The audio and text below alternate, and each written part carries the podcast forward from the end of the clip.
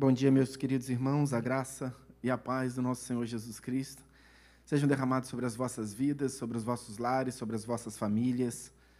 Hoje estamos aqui num número bastante reduzido, mas o Espírito Santo se faz presente aqui em nosso meio. Vamos é, nos enriquecer da manifestação da graça do nosso Senhor Jesus Cristo sobre as nossas vidas nesta manhã.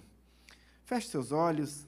Tudo que se faz na casa de Deus se faz, se inicia com oração debaixo de oração, por meio da oração.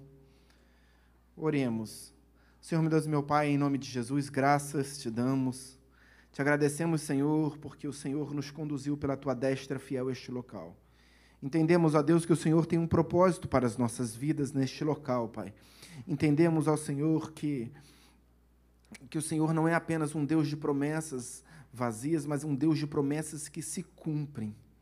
A cada dia essas promessas têm se cumprido em nossas vidas, ó oh Pai. Em toda a história da humanidade, nós estamos caminhando de glória em glória, de promessa em promessa. Graças te damos por isso, ó Pai. Hoje não se faz diferente, Pai. O Senhor nos trouxe a este local, porque o Senhor tem propósito para as nossas vidas propósito de enriquecimento da fé, de amadurecimento. Deus, graças te damos por isso, ó Pai, porque certamente nós não sairemos pelas portas dessa igreja imaturos, mas mais maduros na Ti, mais cônscios, conhecedores de quem Tu és uh, e de quem nós somos em Ti. Graças te damos por isso. Oramos em nome de Jesus. Amém e amém. Meus amados irmãos, bom dia a todos, bom dia a todos que nos assistem também em seus lares, no aconchego de seus lares.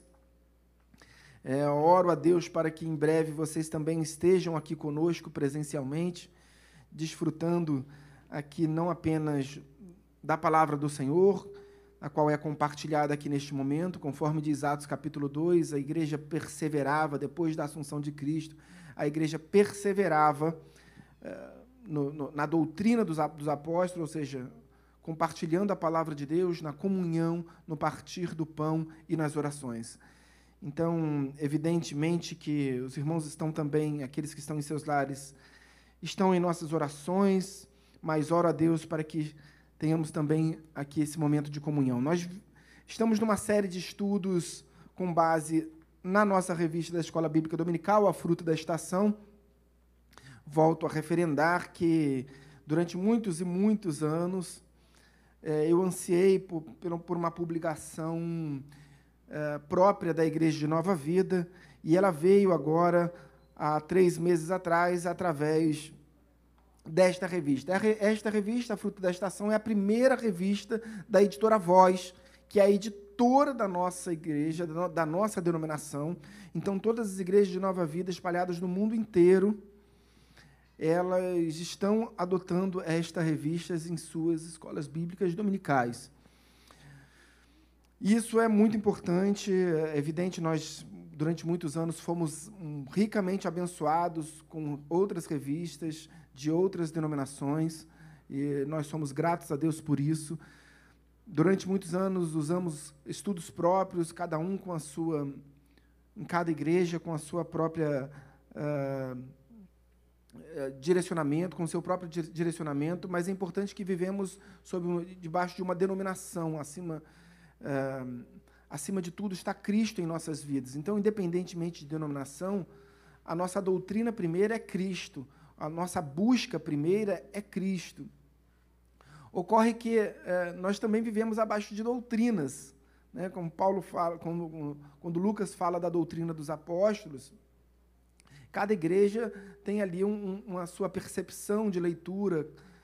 É importante ter, termos sempre como alvo Cristo, mas há evidentemente, uma variedade de doutrinas. Uh, estamos estudando já há 12 lições que passaram, essa é a 13 terceira, mas as 12 lições que precederam a esta lição, nós estudamos sobre o fruto do Espírito Santo. Quando Paulo uh, ensina as igrejas que estão ali localizadas na, na região da Galácia, na Ásia Menor, ele se refere, ele fala das obras da carne e fala do fruto do espírito. E ali, na nossa primeira leitura, uma leitura prefacial, uma, uma leitura uh, não uma leitura perfunctória, superficial, não percussiente, a gente vai entender que há um erro de concordância gramatical, porque ele diz assim: "Mas o fruto do espírito é amor, benignidade, temperança, é, paciência, benignidade, bondade, domínio, mansidão e domínio próprio. Ocorre que é, nós precisamos compreender que o fruto do Espírito é um só. Eu venho repetindo isso reiteradamente ah, na escola bíblica dominical para que a gente tenha uma compreensão ah, maior do nosso estudo, para entender que a obra de Deus ela é perfeita, ela ainda não se acabou em nossas vidas. Nós ainda estamos passando por esse processo de aprendizado. Nós, às vezes, exalamos mais amor, mas temos menos domínio próprio. Temos mais mansidão, mas temos menos benignidade. Ocorre que o Espírito é um só. A obra é do Espírito, não é minha. Não advém do meu esforço pessoal. Advém da obra do Espírito Santo. O fruto é do Espírito Santo.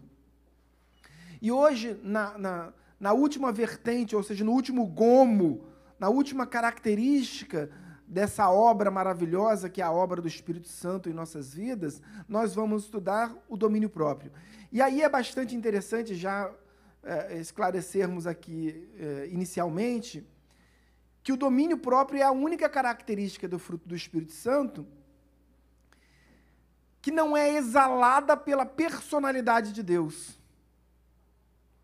Vou explicar. Quando nós falamos das demais características, dos demais gomos do, Espírito, do, do, do, fruto do Espírito Santo, nós vemos ali amor, Deus exala amor, Deus é amor, João capítulo 4. Uh, ah, Deus é bom, Deus é bom, Lucas capítulo 19. Uh, ah, Deus é benigno, Deus é, é manso, enfim. Nós vemos ali todas as características sendo exaladas também na pessoa e na personalidade, na natureza de Deus. Ocorre que o domínio próprio não é um atributo da característica de Deus, é obra do Espírito Santo em nossas vidas. E uma obra necessária, uma, uma obra indispensável e vital para, nossa, uh, uh, para o nosso relacionamento com Deus.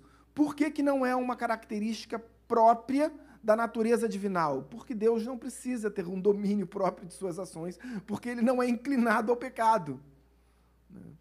Então, não sendo inclinado ao pecado, não sendo decorrente de uma natureza concupiscente, de uma natureza caída que entra na humanidade através do pecado de Adão, Deus não precisa ter é, é, suas ações tolhidas pelo domínio próprio, pela percepção do domínio próprio. Então vamos começar a aula de hoje. Próximo slide. Então, a aula, o gomo de hoje é o autocontrole e o domínio próprio. Esse é o verso inicial, Gálatas capítulo 5, versos 22 e 23. E nós vemos ali que essa é a última característica. Mas o fruto do Espírito é amor, alegria, paz, longanimidade, benignidade, bondade, fidelidade, mansidão, domínio próprio. Contra estas coisas não há lei. Pode passar para o próximo slide, Aninha, por gentileza. Epístola que Paulo escreve à Assembleia de Roma.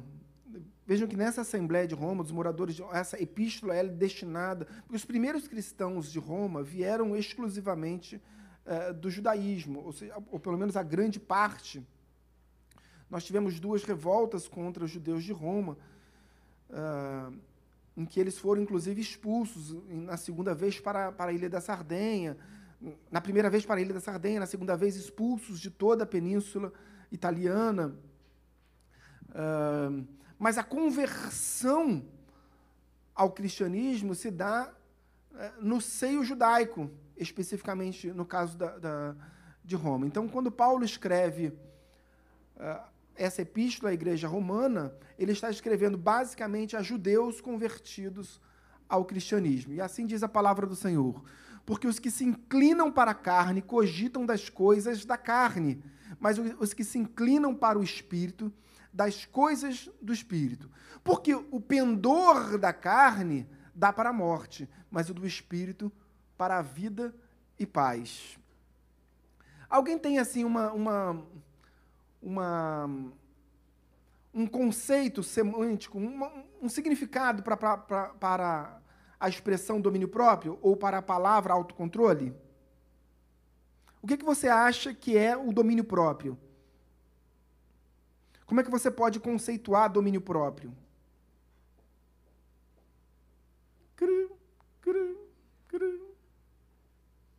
Muito bem, vocês estão muito afiados. Primeira coisa que a gente precisa entender acerca do domínio próprio, que ele não decorre do meu esforço pessoal, é obra do Espírito. O domínio próprio é o, o controle das minhas ações. E aí a gente pensa assim, olha, como ela sendo o controle das minhas ações, dos meus feitos, e ela vai dominar a, a, a minha natureza concupiscente, e eu pela minha percepção, pelas minhas ações, pela minha atitude de santo, de servo do Senhor, eu vou controlar a ação pecaminosa da minha natureza caída. E aí a gente começa a perceber que, poxa, mas nesse conceito eu estou atribuindo a mim, unicamente, a responsabilidade pela minha santidade. Quando, quando o Senhor Deus diz que Ele é que nos santifica. A ação de santificar decorre de Deus e não do homem. Mesmo quando Deus fala ser de santos, quando o próprio Paulo fala também ser de santos porque eu sou santo, ele está buscando ali, ele está instruindo uh, um caminhar de vida cristã cotidiana. Mas o primeiro ponto que a gente precisa entender é que a, o domínio próprio, o autocontrole, ele não é tão autocontrole assim ele depende mais de Deus do que de mim, porque o fruto é do Espírito. Quando Jesus estava reunido com os seus discípulos uh, no cenáculo, e ali, desde o início da tarde, ele vários ensinamentos. Naquele, naquele dia, naquele dia 14 de abril do ano 29, Jesus lava os pés dos seus discípulos.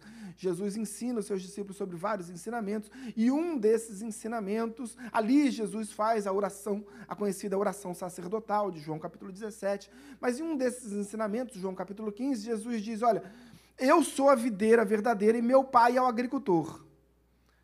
Todo ramo que estando em mim e não der fruto, o pai o corta. Todo aquele, porém, que der fruto, o Pai poda para que dê mais crescimento ainda. Então vamos compreender dessa forma. Vamos vislumbrar esta árvore. Esta árvore que é alimentada, que é cuidada, que é trabalhada, que é regada desde o seu nascimento uh, por Deus, pelo Senhor. É o Senhor quem rega, é o Senhor quem cuida, é o Senhor quem poda, é o Senhor quem corta os ramos infrutíferos. Então é o Senhor. Amém? A obra é do Senhor. Eu sou um ramo. O que eu fiz para gerar frutos? Imagina, olhem para mim, eu sou um, um, um galho de uma árvore. E de repente, eu não me mexi, começou a nascer um fruto aqui. Foi por minha razão? Glória a Deus que o fruto nasceu em mim através da minha vida. Mas a obra continua sendo do Senhor. O fruto continua sendo do Espírito e não meu.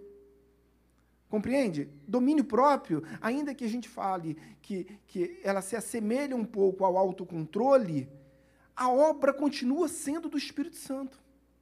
Essa é a primeira percepção que nós precisamos ter sobre uh, o conceito de domínio próprio. Uh, Romanos capítulo 12, Paulo fala sobre. Quem lembra de Romanos capítulo 12, versos 1 e 2? Ou 1 ou 2, de cabeça? Romanos capítulo 12, verso 1. Parabéns, Vaso, ganhou uma revista. Estava esperando alguém com coragem para participar. Deus te abençoe. Vou interromper a aula para fazer a propaganda da nossa próxima revista. Hoje é a última aula onde nós utilizamos a revista do Fruto do Espírito e a partir da aula que vem nós adotamos esta nova revista. Queridos, a revista sai por 10 reais e ela dura três meses. Tá?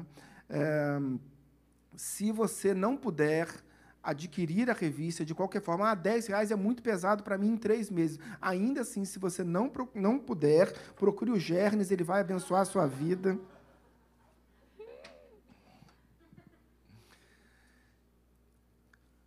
Quando Paulo escreve aos, novamente aos Romanos, agora capítulo 12, ele diz assim no verso 2: Olha, transformai-vos pela renovação da vossa mente. Paulo, mais uma vez, atribui uma certa responsabilidade, mas uma responsabilidade que advém de uma mudança, uh, de uma metanoia, uma, uma, mudança da nossa mente. Quando Tiago fala, Tiago capítulo 4, verso 7, o que, que diz Tiago capítulo 4, verso 7? Menos o Rodrigo. Sujeitai-vos, portanto, a Deus, resisti ao diabo, e ele fugirá de vós. Ganhei a revistinha, deixa aqui. Queridos, então, é, uma, é um passo a passo. Você tem força para resistir ao diabo? Não tem, querido. Desculpa, não tem. Não tem. Não tem, não temos. Somos fracos. E nos enfraquecemos ainda mais porque nos ligamos é, demasiadamente à lei. E a lei, ela expõe o pecado. Mas nós, se não nos sujeitarmos é, inicialmente, prefacialmente, primordialmente a Deus, Querido, se Paulo não conseguia ter domínio próprio, não é isso que ele dizia em Romanos capítulo, Romanos capítulo 7? Diz, olha, o, mal, o, o, o bem que eu quero fazer, esse eu não consigo. O mal que eu não quero, esse eu faço. Então, talvez o domínio próprio seja um, um essa, o conceito de domínio próprio advém é, de uma análise maior de, de todas as características do fruto do Espírito. Porque o domínio próprio não se refere apenas a uma, a uma discussão, quando você é ofendido. Quando você é ofendido, eu sei que você, quando, quando é ofendido, segue ali os ensinamentos de Mateus capítulo 5, verso 39, e você oferece a outra face. Né? Quando alguém te agride na face direita, como disse o Senhor Jesus Cristo, e eu poderia pregar aqui três horas sobre a face direita, mas quando alguém te agride na face direita, você oferece o outro lado. Nem sempre, né? Nem sempre. Teve, teve gente que riu mais alto, que acaba se entregando. Cuidado para não se entregar, gente. Mas às vezes é difícil, é difícil, é difícil, certamente é, é difícil. Por isso que a gente precisa estar mais ligado em Deus. A segunda, a segunda, a segunda ação do crente em relação ao, ao autocontrole, ao domínio próprio, é se desligar um pouco dessas regras do que isso pode, isso não pode, isso pode, isso não pode, isso pode, isso não pode. Isso é lei. A lei expõe o pecado. Nós vivemos sob. O que, que Paulo fala? Nós não vivemos mais escravos do pecado. Não, o, o, não, não vivemos mais sob o domínio do pecado, mas debaixo da graça. Então, o meu relacionamento é com a graça. Escolhas. Tudo advém também de escolhas. Se Cristo vai fazer, a, a obra é de Cristo, a obra é do Espírito Santo mas eu tenho o meu livre-arbítrio de aceitar ou não a obra do Espírito Santo em minha vida. Eu posso escolher, eu posso desejar não, não, não, não viver essa experiência com Deus. Mas se eu escolho, queridos, porque eu vivo assim, todos os dias, com uma cartilha. Não, a Bíblia diz que eu não posso comer da carne da parte traseira do boi. Então a Bíblia diz que eu não posso comer leite com carne. Então eu não posso ir mais no McDonald's. A Bíblia diz que eu. Queridos, nós olhamos para a Bíblia como apenas um livro de regras do que pode, o que não pode. E aí nós temos como consequência uma série de escolhas a serem feitas em nossas vidas todos os dias. E isso se torna até demasiadamente cansativo. E eu vou pecar. Porque em algum momento dessas escolhas, levantei de manhã, acordei. Bom, o que, que eu posso comer? Isso aqui, isso aqui é kosher, né, o alimento preparado conforme a cultura judaica conforme a lei, Isso aqui eu posso, isso aqui eu não posso. Peraí, deixa eu abrir a geladeira aqui. Não, mas esse alimento eu não posso misturar com esse. Então, já desde das, primeiras, das minhas primeiras ações, uh, quando eu me levanto, eu já vivo sob escolhas. Então, em algum momento, eu vou escolher errado. Eu vou errar. Por quê? Porque eu estou escolhendo viver sob a lei e não sob a graça. Ao invés de escolhermos muitas vezes por dia entre o que pode e o que não pode, escolha uma só. Escolha tão fortemente, tão profundamente viver sob a graça, que você não vai precisar mais fazer escolha nenhuma. Sabe quando é foco? Quando você tem alguma questão na sua igreja, alguma questão no seu trabalho, alguma questão na sua família, que aquilo é, toma todo o seu foco é, por prazer ou por, ou por responsabilidade, mas você fica tão é, ligado, atento àquela questão que nada mais, em princípio, importa. Você não consegue é, olhar para os, seus, para os outros lados, você não consegue, você só fica ali focado naquilo que é muito importante para você naquele momento. E é assim com Deus. Escolha Cristo, coloque seu foco, o foco da sua vida em Cristo. E todas as demais coisas serão supérfluas, perfunctórias. Abra sua Bíblia na epístola que Paulo escreveu aos Romanos. Romanos capítulo 6. Vamos a partir do capítulo 6. Vocês sabem o que é uma reação transcendental? Porque o domínio próprio ele tem muito mais, ele está muito mais relacionado no nosso conceito humano com uma reação do que com uma ação. Então a teologia ela chama essa a, a, a postura ensinada por Jesus como uma reação transcendental, ensinada no conceito e ensinada na prática por Jesus. Né? É uma reação transcendental, uma reação que transcende a realidade que é possível enxergar. Porque se alguém te agride, você vai agredir, você vai se defender. Você, né? é, é, se alguém te faz andar uma milha, como diz o texto sagrado, você vai fazer a pessoa também andar uma milha. Não, você vai andar duas milhas. Essa é uma reação transcendental. É uma reação que transcende aquilo, o conceito de, é, do mundo acerca das nossas posturas como. Eu tenho falado tanto de julgamento, e Jesus falou tanto sobre julgamento. Expressamente, Jesus falou três vezes sobre julgamento. Três vezes, expressamente, sobre julgamento aqui. Nada de julgamento divino, aqui. E ele diz: Olha, eu não vim para julgar, eu não vim para julgar. Depois ele diz: Não, sejais, não, não julguem para que não sejais julgados. Assim, à medida que forem julgados, vós também que, que julgarem, vós também serão julgados. Então Jesus falou três vezes sobre o julgamento e a gente continua insistindo, julgando é, o pecador lá fora como se nós fôssemos santos irrepreensíveis, como se nós não, não pecássemos, e nós julgamos o pecador como se estivéssemos julgando o pecado, porque Deus nos dá autoridade para condenar o pecado, mas nunca, nunca, nunca, em hipótese alguma, nunca, não há exceção à regra, nunca o pecador.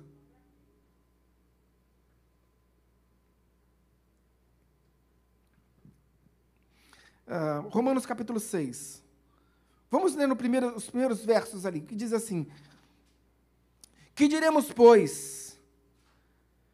Permaneceremos no pecado para que seja a graça mais abundante? Eu gosto de, de, de, Romanos 6 e 7 porque é, é o, o, que a teologia chama de é um compêndio da teologia da graça. Diz assim: De modo nenhum, como viveremos ainda no pecado? Nós, os que para ele morremos.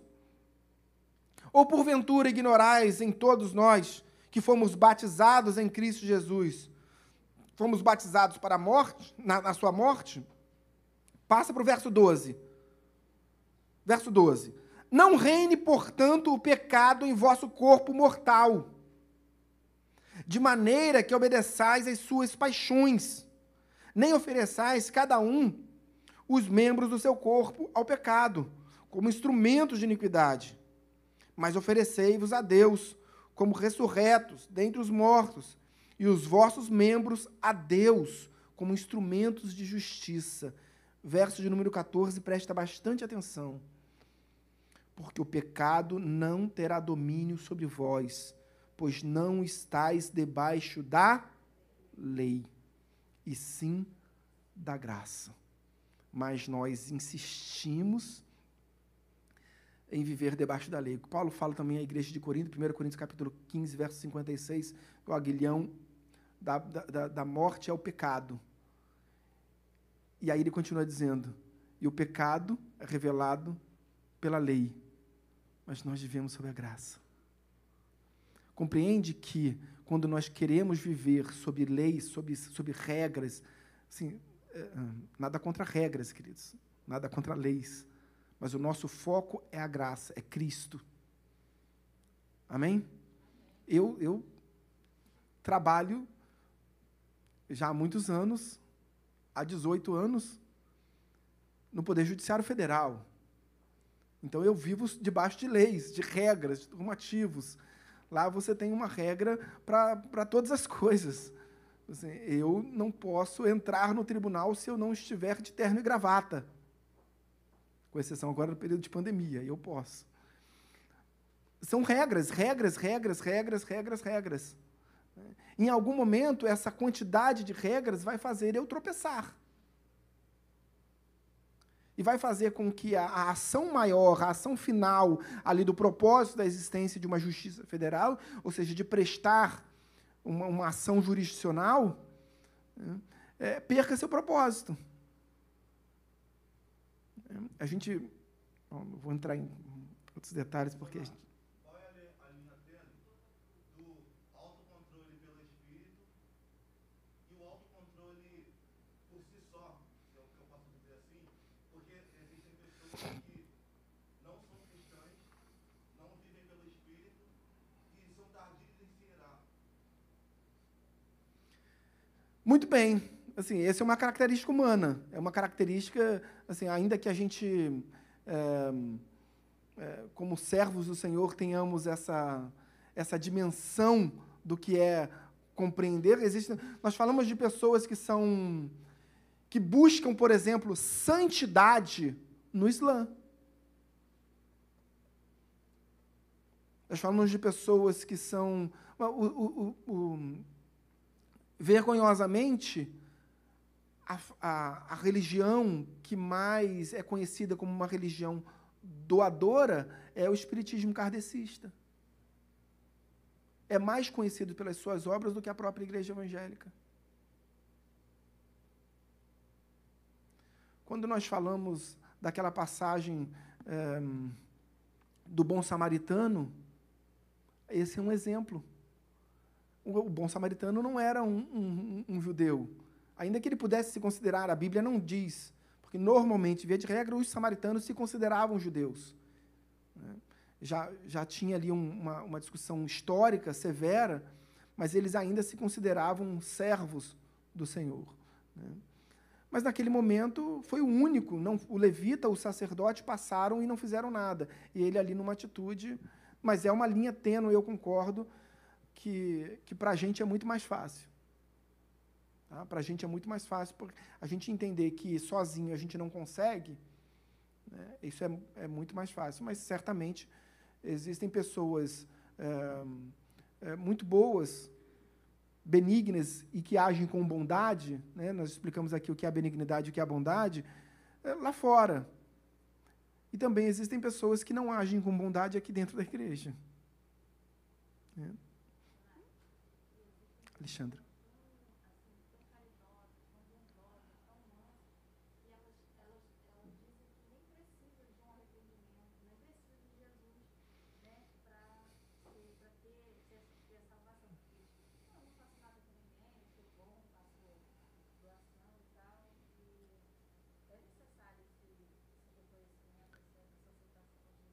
É vital.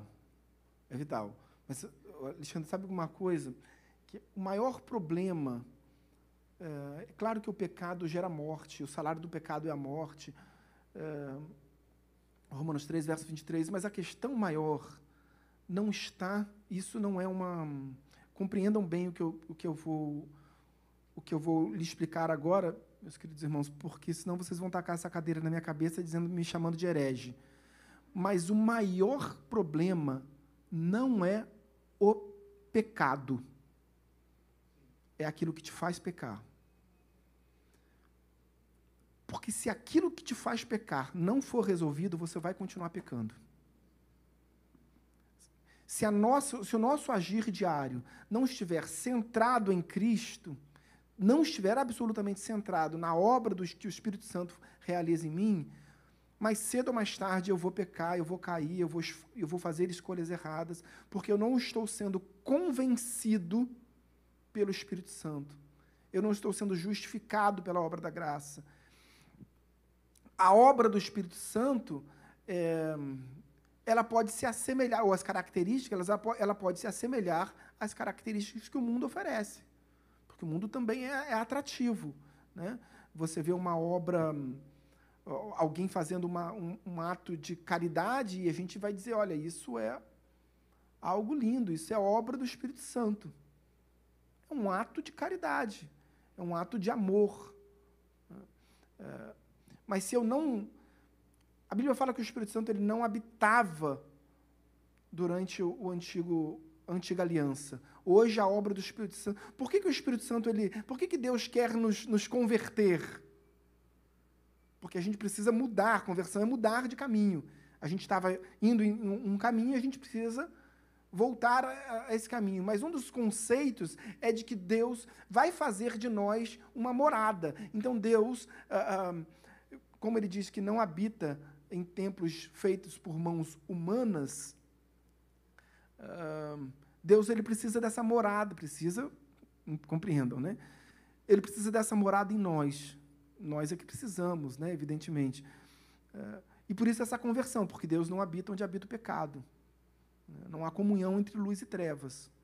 Então a obra do Espírito Santo ela vai ser feita e, e, a gente vai ver os frutos dessa obra, é, mas a obra continua sendo do Espírito Santo, não nossa, né, não nosso agir, não nosso esforço. Claro que a gente, eu conheci um rapaz que ele recém-convertido, neófito na fé, mas assim, muito, muito aguerrido na fé. E a gente se conheceu num, num retiro da juventude. E lá no retiro da juventude ele fez, ele fez uma carta. Nós tínhamos ali 15, 16 anos, e ele fez uma carta do que ele podia fazer e o que ele não podia fazer. Olha, eu não posso fazer isso, eu não posso ligar para tal pessoa, porque aquela pessoa me tira do sério, eu não posso. E ele começou a dizer o que, que ele podia e o que, que ele não podia. Ele não podia determinados horários, se encontrar com determinadas pessoas. Eu falei, rapaz, isso vai. Você vai cair. Se isso é o conceito de certo ou errado, de santidade, esquece que você não vai viver um relacionamento com Deus. Foca em Deus e aí todas essas coisas vão ser, vão ser melhor encaminhadas. Amém? Vamos avançar, que a gente está só no segundo slide.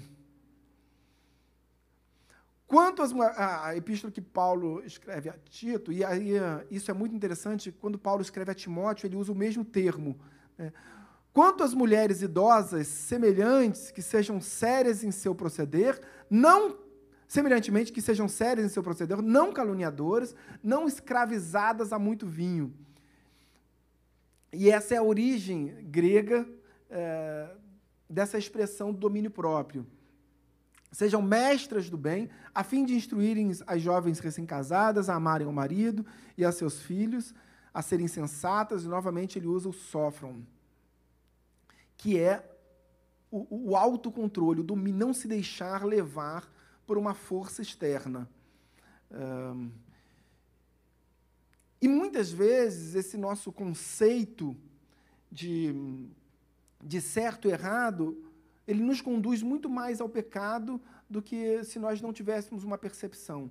Por exemplo, alguém que, que está num vício da bebida, por exemplo. É difícil para alguém que está no vício da bebida é, fazer a escolha por si só. Então, se colocar uma garrafa de álcool na frente dele, é, ele vai dizer assim: não, pode colocar porque eu, eu sei agora o que é certo e o que é errado. E aí a gente compreende que o, que, que o conceito de, do, de, de domínio próprio está muito além do conceito de certo ou errado. Você sabe que não pode, mas você não consegue se controlar. E aí, essa é a questão primordial de tudo aquilo que a gente aprendeu na aula de hoje. Se a gente não entender que essa obra é do Espírito Santo e não minha, eu não vou vencer. Porque não é simples. Uh, mas deixando claro ali, ó, as mulheres devem amar os seus maridos. Não é só marido amar as vossas mulheres. Você ama, querido, você ama. Tem gente que você não gosta, mas você tem que amar, né? É isso? Você pode falar assim, ah, poxa, eu não gosto dessa pessoa. Tudo bem, não, não gosto. Não gosto. Sujeito desagradável. Não gosto dele. Tudo bem, é uma escolha sua, mas amar é obrigação. Se eu não gosto dele, continuo não gostando. Eu não gosto do Firmino, sabe o jogador de futebol Firmino? Não gosto, tenho uma lembrança ruim dele fazendo aquele gol no Flamengo na final do Mundial. Passei a partir dali não gostar dele, não gosto. Tudo que ele faz, eu não gosto. Mas eu tenho que amar. Porque amar Deus mandou. Mas como Deus não mandou eu gostar, então. Ai, pronto. Vai me dizer que eu tenho que gostar agora. Pronto, daqui a pouco ele entra aqui pela A preguiça faz cair em profundo sono, e o ocioso vem a padecer fome. Provérbios, verso, é, capítulo 19. Aliás, provérbio não é capítulo, né? Provérbios são provérbios. Ah, provérbio, capítulo, salmo, capítulo. Salmo não são capítulos, são salmos. Provérbios não são capítulos, são provérbios bem, divididos em versículos. Provérbio de número 19, no verso de número 15. A preguiça faz cair em profundo sono. Uh, quem tem autocontrole com preguiça? Precisa ter. Precisa ter. O autocontrole não se refere àquilo que, à, àquilo que você é, deveria fazer, aquilo que você faz. A sua omissão também é um retrato da sua falta de autocontrole. Tem coisas que você deve fazer e não faz, até por preguiça. Ah, isso aqui. Tem tanto obreiro lá na casa do Senhor. Estava sujo aqui, ó. Hoje de manhã estava sujo aqui. Aí alguém. Gernes, parabéns, queridos. Missionário, tem uma vassoura lá atrás, posso pegar? Fui lá com ele. Ele limpou aqui.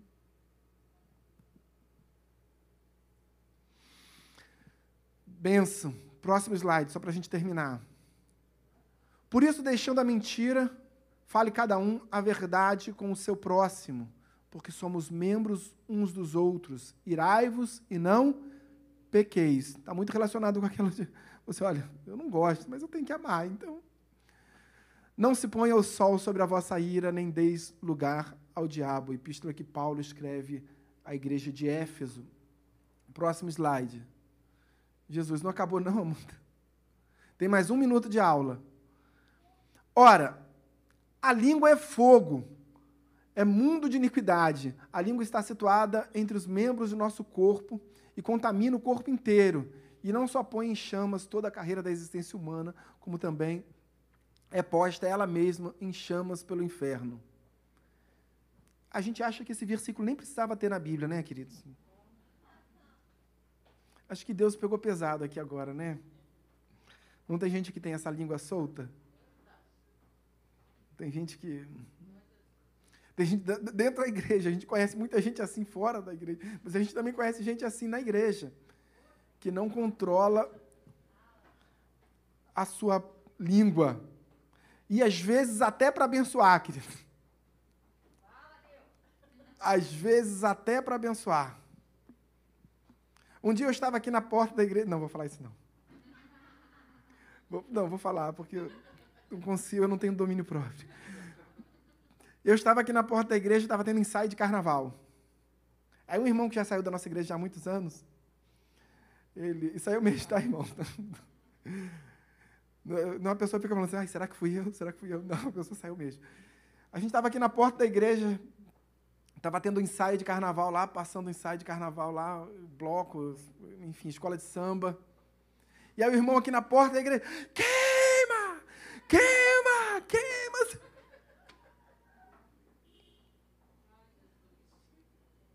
Ou seja, até para fazer a obra a pessoa não controla a sua língua.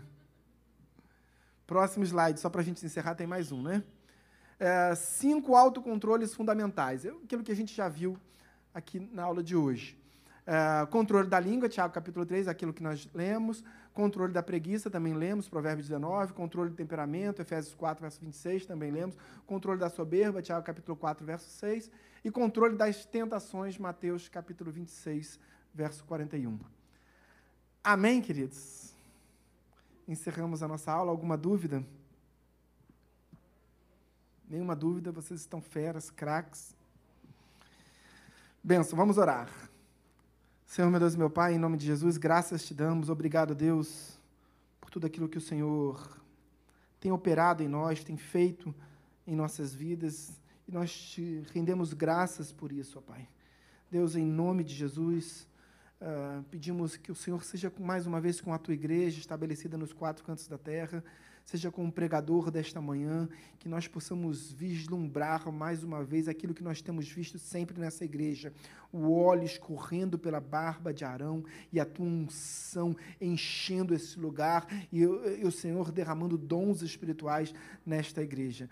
Graças te damos, ó Pai, pela tua obra, Deus, pela obra do teu Santo Espírito na tua igreja, independentemente de denominação, se conosco, Pai. Oramos todos em nome de Jesus. Amém e amém. Deus te abençoe.